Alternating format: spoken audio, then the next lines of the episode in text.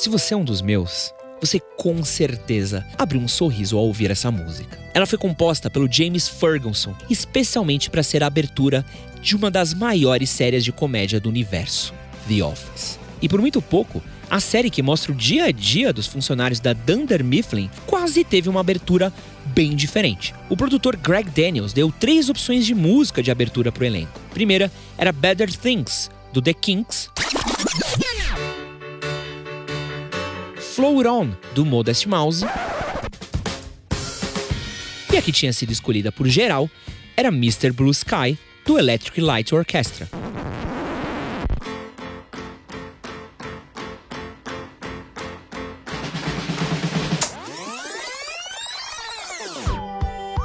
Acontece que a Mr. Blue Sky foi escolhida também por uma outra série chamada LAX, que também tinha essa música como abertura.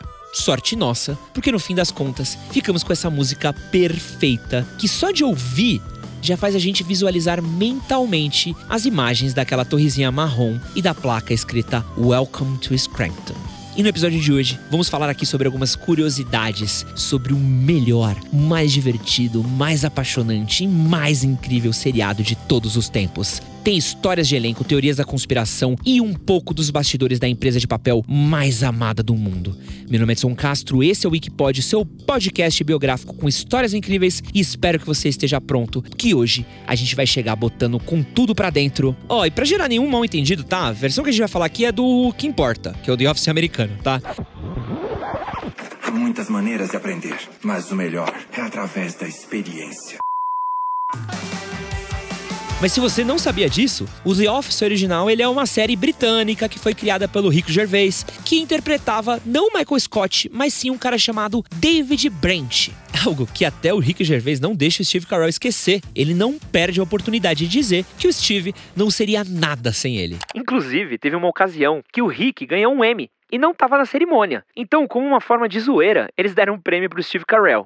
Na apresentação seguinte, o Rick Gervais fez o Steve Carell devolver o Emmy para ele, ao vivo, e foi muito legal. E diferente do Chris Rock e do Will Smith, essa treta toda aí gera um entretenimento e é uma zoeira do bem, né? Uma zoeira maneiraça. Tanto que na sétima temporada do The Office, a última em que o Carell tá na série, o Gervais participa de um dos episódios, interpretando o próprio David Brent, que encontra o Michael Scott na entrada do prédio da Dunder Mifflin. Bom, já demos mais ibope do que o The Office britânico teve, né? Então vamos falar aí do que importa. Michael Scott, que poderia ter sido muito diferente. Pra você ter uma ideia, o Bob Ondekirk, o Sal de Better Call Saul, tinha feito teste pro papel e quase conseguiu. Até porque o Steve Carell já estava escalado para uma outra série da NBC chamada Come to the Papa. Por sorte, menos pro elenco da série que ele ia participar, a série foi cancelada depois de quatro episódios, o que deixou o Carell livre para interpretar o gerente regional da Dunder Mifflin. No fim das contas, o Bob acabou participando da sexta temporada, fazendo aí um novo chefe da Pen, que era tipo uma cópia assim do Michael Scott. Mas não foi só esse personagem que podia ter sido feito por outro ator. O Seth Rogen fez o teste pro papel de Dwight Schrute. O Adam Scott fez o teste para Jean Halpert e a Amy Poehler era para ter pego o papel da Pen Basley. Ela acabou não pegando o papel, mas o Greg Daniels acabou colocando ela em uma outra série muito parecida com The Office, que chama Parks and Recreation e é excelente também. Coisas são substituíveis, filhos, mas pessoas, a vida humana, não. E voltando pro elenco oficial, o John Krasinski quase acabou com suas chances de entrar pra série. Ele estava esperando para fazer o teste pro papel de Dwight, quando o maluco se aproximou dele e perguntou se ele estava nervoso. E aí, o doido do Krasinski respondeu algo do tipo: É, eu tô é nervoso é que essa versão americana aí vai ficar uma bosta. Eu sou fã da versão britânica e, mano, não vou curtir se eles estragarem a parada não. Quando ele entrou para fazer o teste, a pessoa que tinha vindo trocar ideia com ele era nada mais, nada menos do que Greg Daniels, o produtor executivo, que acabou até gostando dele e ele foi escalado para o papel. Elenco perfeito escalado, mas o fato é que o The Office não teve um começo fácil. A série quase foi cancelada no final da primeira temporada, que teve só seis episódios. A presidente da NBC, Angela Bromstead, declarou que não tinha certeza se o The Office seria renovada para uma segunda temporada. Mas graças a Deus, eles tiveram a ajudinha do iTunes. Como assim ajudinha? Me explica direito.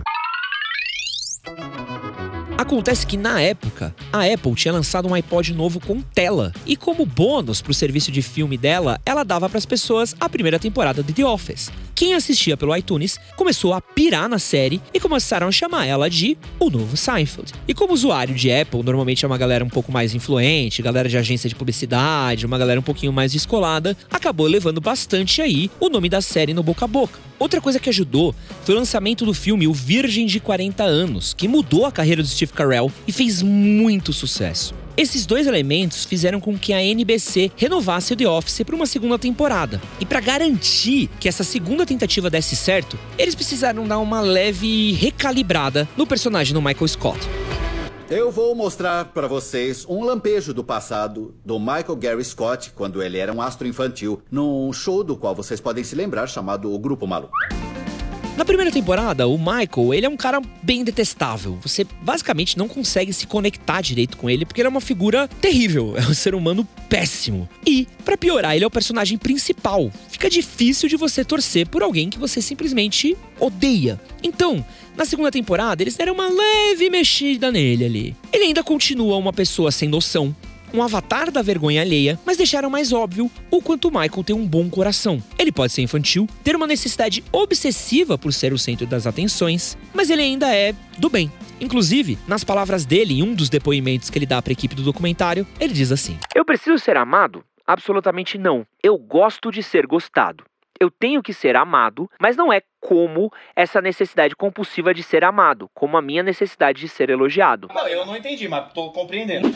Mas acima de tudo, Michael ama sua equipe, seu trabalho e sempre tenta fazer o seu melhor para fazer o bem para todos. Ah, e você que curte uma boa série de comédia, dá uma olhada em alguns episódios do Wikipod que a gente fez aqui sobre programas que fizeram a gente rachar o bico. Teve um episódio sobre Hermes e Renato, a cara do Brasil nos anos 2000, e um sobre Friends e seus anos aí de sucesso. E você que tá curtindo esse episódio, aproveita aí, vai aqui na barrinha de busca que tem aqui em cima, digita o Wikipod, clica nos três pontinhos e avalia a gente com cinco estrelas. Não esquece de compartilhar com os Migu também. Agora vamos para uma outra história. No último episódio da série, a Pen comenta que achou surpreendente escolherem uma empresa de papel simples para ter o seu dia a dia retratado em um documentário. Existe muita beleza nas coisas comuns, não é esse o objetivo? Mas a história do porquê começaram a gravar um documentário na Dunder Mifflin, que é o jeito como a gente conhece os personagens no The Office, é um pouco bad vibes. Você lembra do episódio 8 da segunda temporada? Provavelmente de cabeça não. Mas o que acontece? Eles abrem a caixinha de performance e a Jane Levinson acha um recado de um cara chamado Tom Pitts, dizendo que o RH deveria pensar em uma política para ajudar funcionários que sofrem de depressão. Acontece que o Tom cometeu suicídio antes da série começar. O personagem teria se matado antes. E o Ryan, que é um personagem que a gente acompanha chegando na série no primeiro episódio, teria sido mandado como um temporário para cobrir a vaga dele. O documentário que a gente está assistindo, no geral, na verdade seria para ver como a equipe lidaria com a morte de um colega de trabalho. Achou pesado? É. O The Office pode ser uma das séries mais engraçadas do mundo, pode ser uma comfort série para muita gente, mas ela também tem o seu lado macabro como por exemplo a verdadeira identidade do estrangulador de Scranton.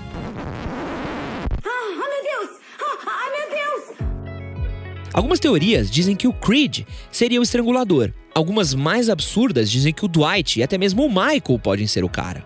Mas uma nova teoria coloca o CEO da Dunder Mifflin, o David Wallace, que a propósito é o chefe mais paciente e gente boa da história, como o vilão estrangulador. E o próprio ator que fez o Wallace, o Andy Buckley, disse que essa oportunidade é totalmente possível. Em um tweet ele diz: Ele surtou, ficava bebendo na banheira no meio da tarde. No terceiro ou quarto episódio da oitava temporada, ele encontra o Andy no jantar de caridade em Scranton. O que, que, ele estava fazendo por lá? Mas a teoria mais aceita entre fãs é que o Toby é o verdadeiro estrangulador de Scranton e provas não faltam.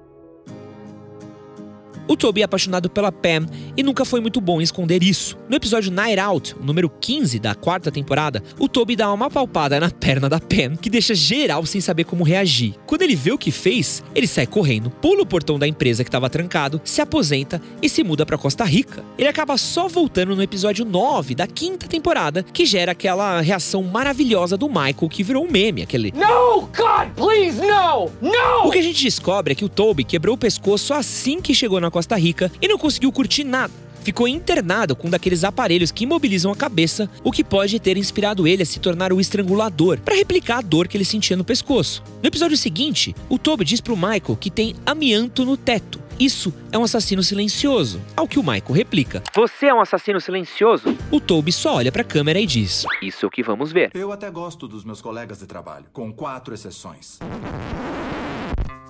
A primeira vez que o estrangulador de Scrampton é mostrado na série é no episódio em que nasce Sissy, a filha da Jimmy do Pam. No episódio Viewing Party da sétima temporada, a polícia está perseguindo o estrangulador e todos os funcionários da Dunder Mifflin estão acompanhando a perseguição na mesa do Toby. Todos, com exceção do próprio Toby. O carro que a gente vê na perseguição sendo seguido pela polícia já tinha aparecido no estacionamento da Dunder Mifflin no famoso episódio do Parkour, o Gossip da sexta temporada. Então, sabemos que o estrangulador trampa na Dunder Mifflin. Como todos estavam na sala, menos o Toby, presume-se que o carro da perseguição seja dele. Para piorar, o telefone da mesa do Toby toca sem passar pela recepção. A Kelly simplesmente desliga o telefone sem atender a ligação.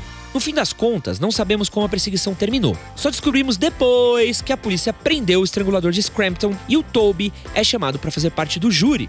No começo ele fica super feliz. Inclusive, não consegue parar de falar no assunto, o que acaba deixando geral de saco cheio. Mas com o passar do tempo, ele começa a demonstrar um certo remorso, dizendo que o cara que estava sendo condenado, o George Howard Scub, era inocente. No episódio Moving On, na última temporada, ele decide visitar o cara na cadeia. Voltando para Dunder Mifflin, a gente vê que ele foi estrangulado pelo Scub e quase morreu. Enquanto para muita gente isso atesta que o verdadeiro bandido estava preso, muitos outros acham que o Toby confessou para ele que ele era o verdadeiro estrangulador e por causa disso foi atacado pelo George que ficou louco de ódio. Será que isso é verdade? Não sei. Teoria de fã? Muito provavelmente. Divertido de ouvir? Sim, e é isso que importa, não é mesmo? Mas chega de falar do lado dark do The Office. Vamos falar agora de um dos casais mais queridos da TV. Pam Beasley e Jim Halpert. A química entre a Dina Fisher e o John Krasinski era incrível. Tão incrível que assim que cada um recebeu a notícia que tinha passado no teste, a primeira pergunta que fizeram foi se o outro também tinha passado. O primeiro beijo dos dois na TV foi aquele beijo que a gente viu no Cassino Night, último episódio da segunda temporada. A cena mais cara de toda a série foi a cena em que o Jim pede a Pam em casamento, que é aquela cena na chuva, no posto de gasolina, que foi inteira feita dentro de um estúdio. O casal ficou tão querido pelo público que o John Krasinski se recusou a gravar uma cena em que o Jim trairia a Pam. A ideia do Greg Daniels, produtor executivo da série, era que o Jim e a Pam iriam acabar se separando para depois voltar. Até aí, o John Krasinski achou que era ok, podia ficar legal. Mas quando disseram que o Jim trairia a Pam com a Katie no episódio After Hours, ele bateu o pé, dizendo que eles magoariam muitos fãs nisso. No fim das contas, quando descobriram que a nona temporada seria a última, o John e a Jenna pediram para descartar a ideia de separar o casal, pensando em como os fãs se sentiriam. Ainda sobre o casal, vocês lembram de uma carta que o Jim escreveu para Pam no episódio Christmas Party da segunda temporada, mas só a entregou para ela na última temporada? Segundo a Jenna Fisher, que chorou de verdade lendo a carta, o Greg Daniels pediu pro John escrever o que a Jenna significava para ele e como foi a experiência de gravar o The Office ao lado dela. A Jenna diz que nunca vai mostrar o conteúdo dessa carta, já que ele foi algo tão íntimo e tão pessoal para ela. Pois é, galera, são tantas curiosidades sobre o The Office que daria pra gente fazer uns três episódios aqui tranquilo. Mas a gente selecionou aqui algumas das mais legais. Mas quem sabe aqui não dá uns dois minutos na gente e a gente volta aqui depois para fazer algo do mesmo tema. Bom, ontem o Dwight achou meio baseado no estacionamento. O que é uma pena, porque o Dwight achar drogas é mais perigoso do que as pessoas usarem. Enquanto não fazemos isso, a gente deixa aqui uma ótima dica pros fãs. A Jenna Fisher e a Angela Kinsley são melhores amigas na vida real e têm um podcast chamado Office Ladies, onde elas conversam sobre cada episódio da série e comentam história de bastidores. Ele tá disponível só em inglês, mas se você tá com inglês em dia aí, aproveita que é sensacional. Bom, do lado de cá, já deu 17 horas, o expediente acabou. Espero que esse episódio do Wikipod tenha merecido um Dundee. Não esquece de bater o ponto, ativar o sininho e nos siga, porque toda semana tem mais um Wikipod, o seu podcast biográfico falando sobre tudo, inclusive sobre o treinamento de incêndio. Hoje, fumar vai salvar vidas. Meu nome é Edson Castro, valeu por hoje e nos vemos na semana que vem.